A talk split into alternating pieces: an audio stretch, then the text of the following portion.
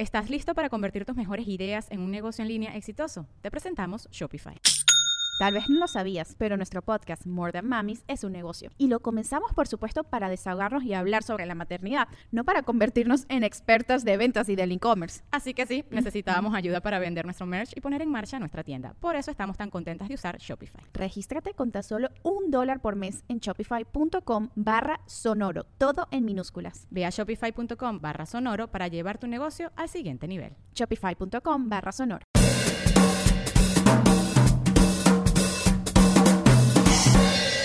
Estás escuchando o viendo este clip es porque no estás suscrito a mi Patreon. Si quieres disfrutar de este episodio completo, suscríbete en patreon.com slash bla bla bla podcast. Pero mientras tanto, disfruta de este fragmento. Muchísimas gracias a toda la gente que escucha el podcast, específicamente en el episodio de hoy, porque me imagino que ya vieron los que usan Spotify que la aplicación activó esta como función, ¿no? Que ponen a fin de año que te muestra la música que tú más escuchaste, los podcasts que más escuchaste, el maratón más largo, cuál fue la, la canción que más te gustó, cuál fue el artista que más escuchaste, los géneros, etc. Eh, la verdad está súper cool, me parece una movida bestial por parte de Spotify, porque es una manera de promoción, pero que es sabrosa como de compartir, ¿no? Es cuando realmente se logra como ese ese híbrido entre la publicidad y la diversión. Y bueno, quería de hecho este, arrancar el programa agradeciendo a toda la gente que me ha etiquetado en, en Instagram y en Twitter porque sale bla, bla, bla en su lista de los podcasts más escuchados y de verdad, bueno, lo aprecio de corazón.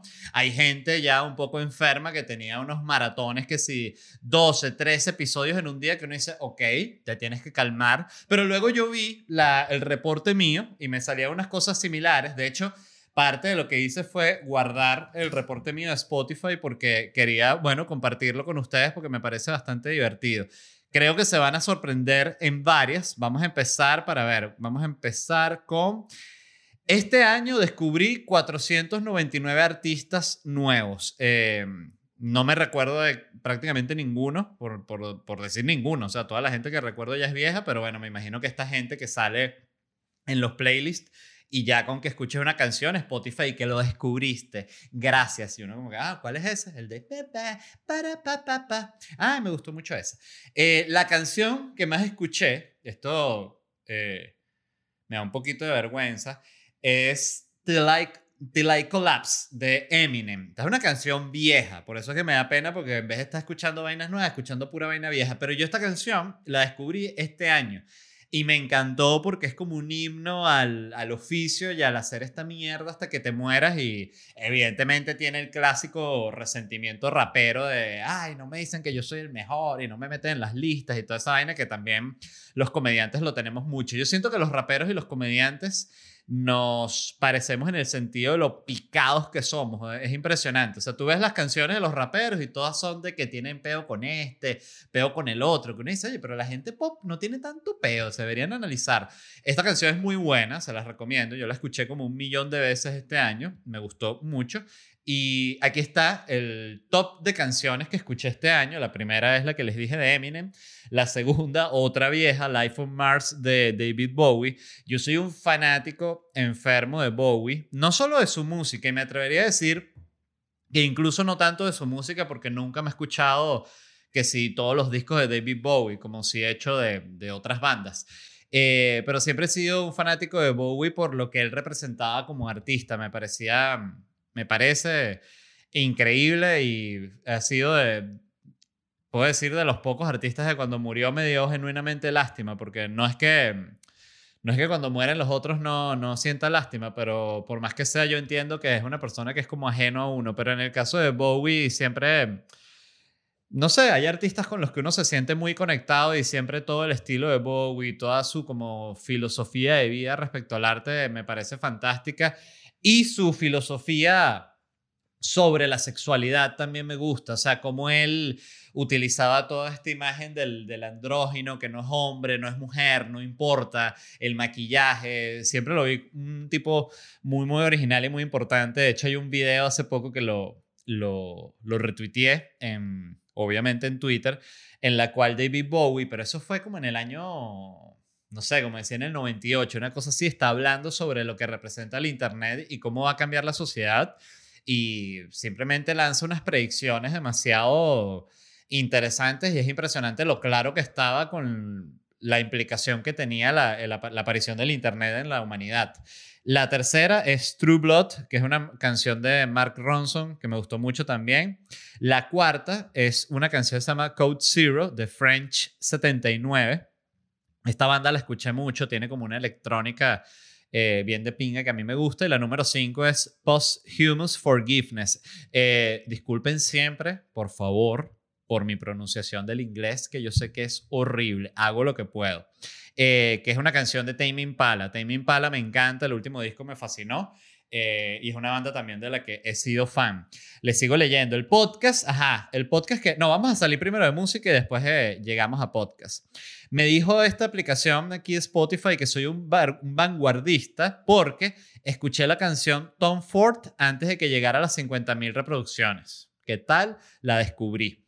Eh, y la música que más escuché, los artistas que más escuché, esto, aquí es donde estoy seguro que se van a sorprender. Número uno, Bad Bunny. Yo también caí en la fiebre del disco pasado de Bad Bunny. Escuché el nuevo y la verdad no me gustó y lo lamenté por mí, pues, pues me gustaría disfrutarlo como disfruté el anterior, que me pareció una joda real. Eh, número dos, Balvin, que también escuché mucho el álbum Colores. Como te digo que a mí me gusta pasarla rico y ya, ay, qué chévere, yo también. Número 3, Tame Impala. Número 4, Radiohead, que coño, la, el clásico de los depresivos. Y número 5, David Bowie, que lo escucho mucho todos los años, es como una, una fija. David Bowie es un artista que me acompaña siempre. El top 5 de géneros, eh, número 1, pop, para que vean que soy pop. Número 2, trap latino. Me imagino que eso es porque escuché a a Bad Bunny y a J Balvin. Debería ser reggaetón, pero bueno, dice trap latino. Número 3, rock. Número 4, New Rave. Ah, New Rave. Y número 5, French Inditrónica. Que eso es solo por la canción esta de, que les dije de... Ah, bueno, se me fue el nombre, de Code 79. Y ahorita les quiero hablar es de los podcasts que más escucho, porque ya que este es un podcast, demos, demos no, el, la oportunidad de hablar de otros. El top 5 de los podcasts que más escucho, el número uno está Revolutions de Mike Duncan. Este es, sin lugar a dudas, mi podcast favorito. Es un podcast que sigue específicamente revoluciones. La Revolución Francesa, la Revolución Rusa, eh, la Revolución en Haití, la independencia de Haití. Tiene, yo hablé de, de eso, tiene una serie sobre las revoluciones latinoamericanas en la cual habla de la liberación de, bueno, de Latinoamérica, con Bolívar y con eh, San Martín y Artigas y toda esta cuestión, Sucre, etcétera, O'Higgins.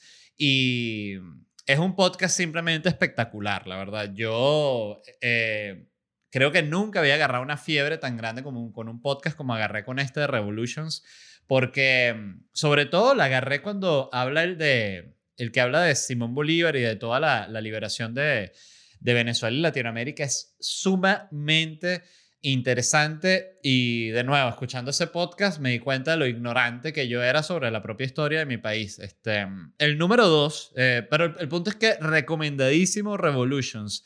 Él eh, ahorita lo paró el podcast porque está escribiendo un libro sobre el marqués de Lafayette y que es un tipo importantísimo de la Revolución Francesa y, y, paró el podcast momentáneamente. Él estaba en la Revolución Rusa, pero no la terminó. Llegó justo hasta el momento, creo, en el que matan al zar por ahí, pero no sé si ya, no sé, ya en eso están instalados los bolcheviques, pero no recuerdo exactamente ahorita en qué momento quedó el podcast, pero bueno, él prometió eh, retomarlo lo más pronto posible. Para mí fue súper triste, porque recuerdo que él escribió justo cuando empezó la pandemia, que era cuando yo más estaba aquí metido en mi casa eh, la Yao, que quería, coño, seguir escuchando el podcast de la Revolución Rusa y el tipo que no, va a parar, pues estoy escribiendo el libro de Marqués de Lafayette y yo que, nah, qué cagada, no quiero leer ese libro, Mike Duncan. El número dos, déjame tomar un poquito de café. Mm. Como les digo, qué sabroso ahorita que se puede tomar el café y no está la pausa de la publicidad, ¿no? Mm. Delicioso. El otro día, por cierto, compré un café, no sé dónde es, pero era un café de mierda que lo tuve que votar, que yo para que vote comida, o sea, es, es de las cosas más raras que hay. Bueno, el café, sí, el café es, es comida, es bebida. Eh, pero era tan mierdero el café que sí, que lo voté. El número tres es un podcast que se llama Startup Podcast. Este podcast me lo recomendó el amigo Ricky. Este, saludos si está escuchando. Es un podcast que lo hizo la gente de Gimlet o Gimlet, que es la productora de podcast más grande del mundo, que la compró Spotify y eh, ellos producen eh, podcast para Spotify. Y mm, este podcast que se llama Startup es muy interesante porque es un podcast que sigue como vamos a decir no en tiempo real, sino que durante el proceso en el cual ellos, en el cual este tipo, que no recuerdo el nombre de él, déjeme buscarlo rápidamente, Startup Podcast. Eh, para que sepan el nombre de él, porque él es también el, el que era el, el creador de, de este otro podcast muy famoso, This American Life. Eh, Alex, Alex Bloomberg se llama él. Creo que sí. Bueno, el punto es que se llama Startup y el podcast me pareció súper interesante porque sigue la creación de la compañía Gimlet, que es la productora de podcast. Entonces él tiene grabado que si el primer episodio, por ejemplo, si, no si mal no recuerdo, o el segundo, él tiene grabado la primera reunión que tiene con un, con un inversionista, que es un billonario que ha invertido que si en tal y en Facebook y en la otra y tal, y se va a reunir con él. Y él tiene, él está grabando el proceso. Entonces se lleva, como me imagino, lleva una balita, una grabadora, no sé, y graba la reunión con el tipo. Entonces él va narrando durante el podcast cómo es la creación de su compañía y reúne que tiene que ser el capítulo donde se reúne con este inversionista que el inversionista básicamente le dice mira estás pichando la idea horrible mira cómo la tienes que pichar y el inversionista se pone como a ayudarlo a él no le invierte el dinero pero le parece muy buena la idea y le dice bueno te voy a, referir con un tipo que es como mano derecha mía que él te va a atender cuando tú estés más preparado y este mismo tipo que fue parte de lo que me pareció interesante que es un carajo que a pesar de que está trabajando como en el nivel más alto de producción eh, no sabe nada de lo que está haciendo, está pelando demasiada bola con la empresa, el mismo tipo le dice deberías tener un socio porque no es atractivo para el inversionista que la compañía esté un solo tipo porque se ve como que va a ser muy reactivo y que todas las decisiones las toma una sola persona. Entonces dice que para los inversionistas es atractivo cuando hay dos, tres socios porque para ellos eso le asegura que va a haber como una discusión en cuanto a las decisiones. Y hay muchas cosas que me parecieron bestiales porque hay un capítulo en el que empiezan a reunir el capital. Entonces, esta, este, este podcast va siguiendo la creación de esta compañía productora de podcast y me pareció simplemente fascinante. Una vez más, gracias a Ricky por la recomendación. Número cuatro, el súper increíble podcast de Nanutria. Eh, saludos al hermano y amigo Nanutria. Yo ya he mencionado que escucho el podcast de él y bueno, nada, lo quiero mucho a Nanutria y siempre me río mucho con todo lo que hace. Y el número cinco, este es curioso, es What the Fuck eh, with Mark Maron, eh, que es un comediante.